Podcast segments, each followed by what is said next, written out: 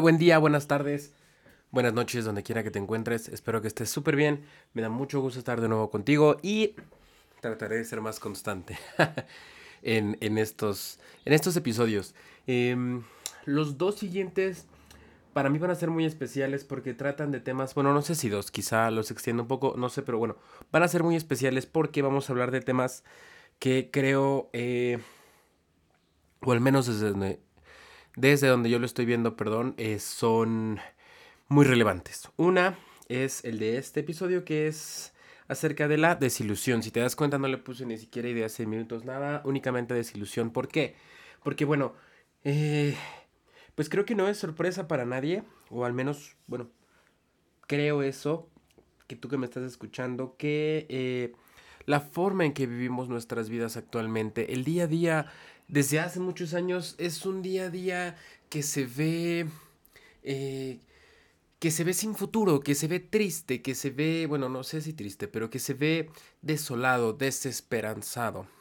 Quizá estoy aquí proyectándome un poco y si sea así, discúlpame, pero eh, a lo que me refiero es que vemos que se juntan un montón de factores, ¿no? Eh, primero, la sobreafirmación del individuo o del yo, que es algo que ya hemos hablado en múltiples ocasiones, pero en este caso es esta sobreafirmación de mí sobre todos los demás, o sea, existo yo y los otros, ¿no? De entrada esa diferencia de la que nuevamente ya hemos hablado muchas veces, porque el estar yo, pues únicamente veo mis necesidades. Y aparte, pues todas estas nuevas estructuras de, tecnologías que me permiten reafirmarme ese yo, o sea, eso creo que es algo nunca antes visto. Porque antes, pues igual y yo era un narcisista o una persona que se consideraba por encima de cualquier otro, pero a menos que tuviera una posición económica privilegiada, no podía reafirmarme constantemente tanto como lo puedo hacer ahora mediante una red social, la que tú quieras, ¿no? Entonces, eh, está de entrada esa separación de nuevo. Yo, existo yo y existe el otro. Esa es una.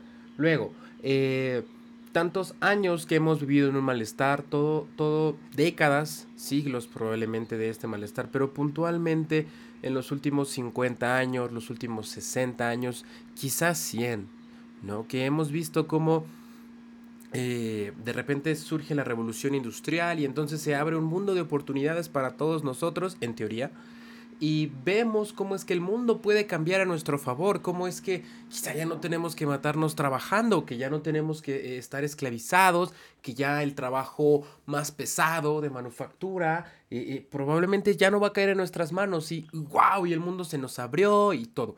Pero resulta que no es así, resulta que pues posteriormente en el siglo pasado ocurren las dos guerras, ambas con condiciones y, consecuencias catastróficas, millones y millones de personas mueren. Eh, y de ahí, también como lo hemos hablado, eh, surgen muchísimas preguntas, particularmente en la Segunda Guerra Mundial surgen las preguntas de eh, cómo es posible que como raza humana, que como humanidad hayamos visto lo que ocurrió en Alemania, particularmente el genocidio, y de hecho ese es el, el tema del otro episodio, pero bueno, eh, particularmente el genocidio de tantas personas, el asesinato, las guerras.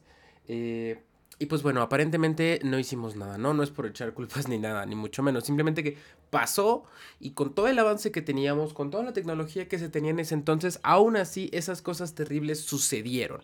Y entonces se empezó a cuestionar la razón, se empezó a cuestionar, eh, en el episodio de Hannah Arendt lo hablamos más a fondo, ¿no? Empezamos a cuestionar si esa razón kantiana, la razón que, habíamos comentado o que teníamos en tan alta estima, entonces no era esa razón la que tal vez había llevado a ese extremo, ¿no? Al extremo de, de, de ese horror, de ese, e, e, esa inmundicia que se cometió, ¿no? Y entonces siguió pasando el tiempo, eh, pasa la Segunda Guerra, luego viene la Guerra Fría y en la Guerra Fría nos encontramos a esta dicotomía horrible entre eh, la URSS, la extinta URSS y el bloque capitalista, ¿no? Como ya lo sabemos por la historia. Y bueno, y al final, pues, ¿qué pasa? Ganan los malos.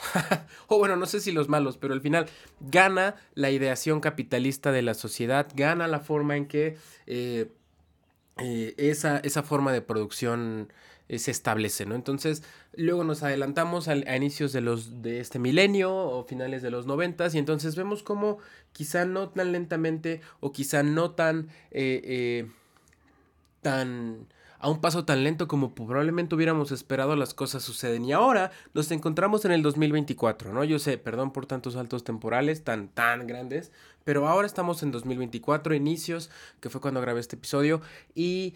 Em, ahora tenemos frente a nosotros un montón de situaciones. Tenemos la crisis eh, climática encima.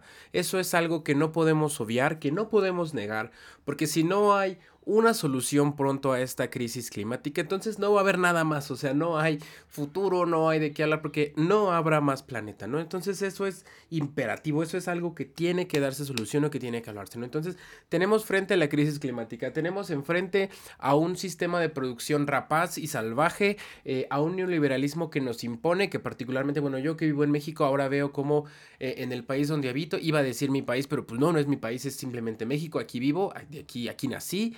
Eh, cómo es que personas del extranjero, de muchas nacionalidades, ahora prefieren venir a vivir aquí en México por, no sé, una multiplicidad de condiciones, ¿no? Muchísimas condiciones económicas, sociales, lo que sea, pero esto lo digo porque, pues, esto también nos habla de que justo en muchas otras partes del mundo hay condiciones que ya nos están dando, hay condiciones de vida que ya nos están satisfaciendo, ¿no? En, a veces hasta en países del llamado primer mundo, y eso y, bueno, y ahora si nos vamos a ver un poco hacia Sudamérica, a la parte más central del continente americano, pues vemos cómo es que la parte sur de este bello continente, que por décadas y prácticamente toda su historia bajo, ha estado bajo el yugo imperialista, el yugo colonialista, eh, pues ahora está sufriendo más que nunca porque vemos un resurgimiento de la ultraderecha, vemos eh, eh, que hay movimientos izquierdistas, que de repente uno se emociona y dice, bueno, vamos a tener mejores condiciones y llega a la ultraderecha y ¡zas! ¿no? Entonces, eso y, bueno, y también lo que vamos a hablar en el otro episodio, ¿no? Lo que está pasando en Medio Oriente, lo que está pasando en Palestina,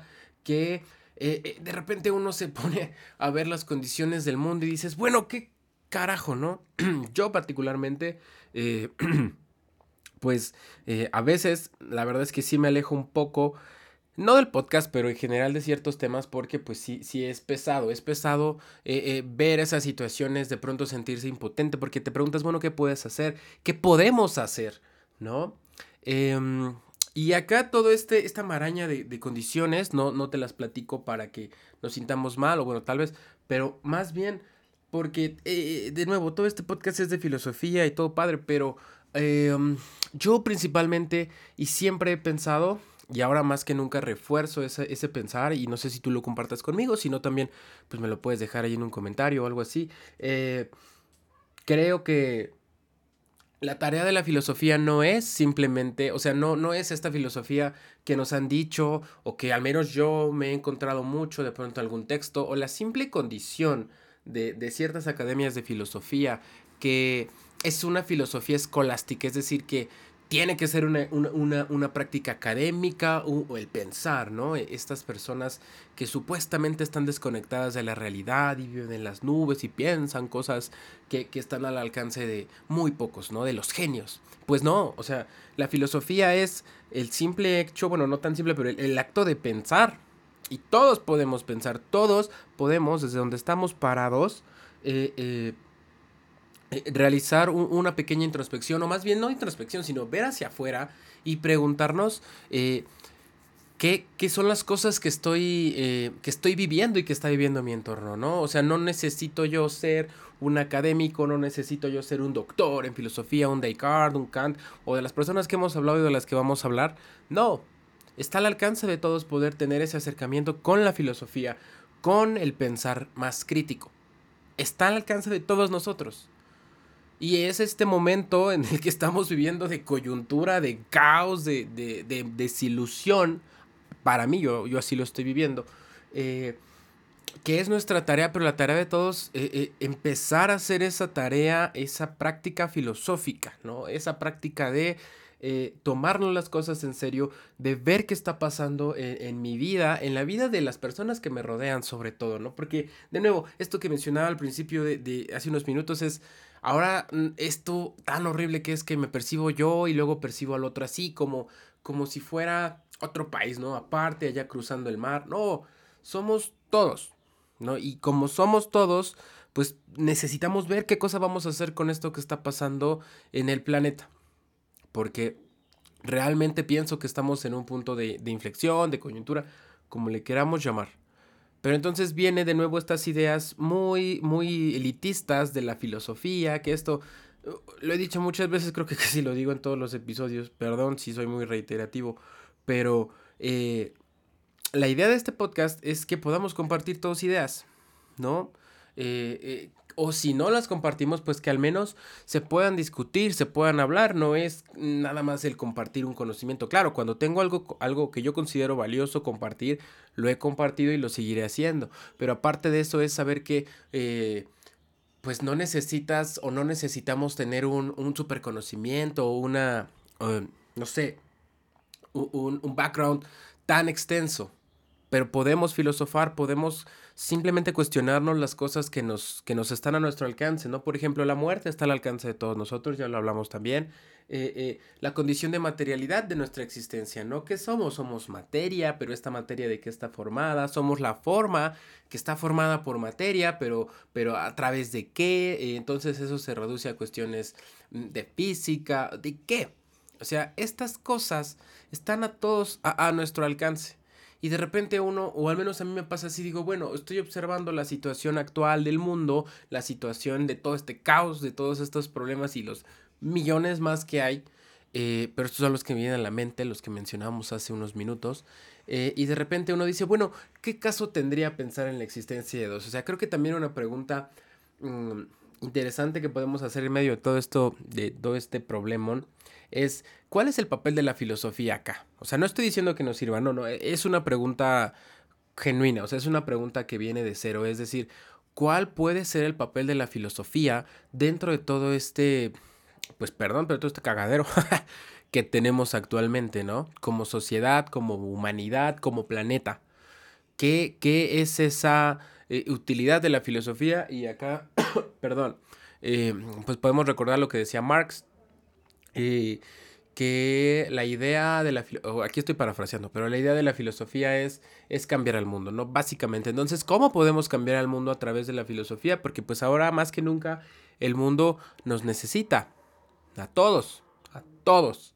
Entonces, ¿cómo desde donde estamos parados podemos cambiar el mundo? A mí me gustaría pensar que haciendo este podcast digo, bueno, eh, eh, puedo aportar al menos un, un, un granito de arena, ¿no?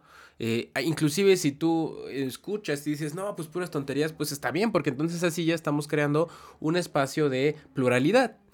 Porque al tú escucharme y no estar de acuerdo, pues por supuesto ya se crea una, una, una, una posición opuesta y a partir de ahí creamos, ¿no? Entonces, pues quería compartir esto con ustedes, eh, este tema de la desilusión, de la situación actual del mundo. Eh, ¿Tú qué piensas? ¿Tú qué opinas? ¿Cómo piensas que la filosofía puede ayudarnos? Obviamente cuestionando, obviamente pensando, criticando desde una base, porque tampoco quiere decir que, o sea, el hecho de que no estemos pegados a una eh, eh, eh, academia o escuela o así, no quiere decir que no podamos pensar de manera clara, es decir, por supuesto que lo podemos hacer. También eso es a lo que se exhorta, ¿no? A, a aprender a pensar o a tener esos pensamientos claros, rigurosos y construir las críticas, construir los cuestionamientos desde una base sólida. Ajá, entonces, pues bueno, tú dime, ¿qué opinas? ¿Qué opinas de todo esto? Espero que no te haya dejado con un mal sabor de boca, sino más bien eh, en esta búsqueda, ¿no? De lo que podemos hacer para el cambio. Pero bueno, espero que tengas un excelente fin de semana, porque bueno, usualmente trato de grabar entre semana y publico en viernes. Si me escuchas en viernes o el día que sea, que tengas un excelente día, que te vaya muy bien y bueno, espero escuchar de ti en los comentarios. Que tengas un excelente día.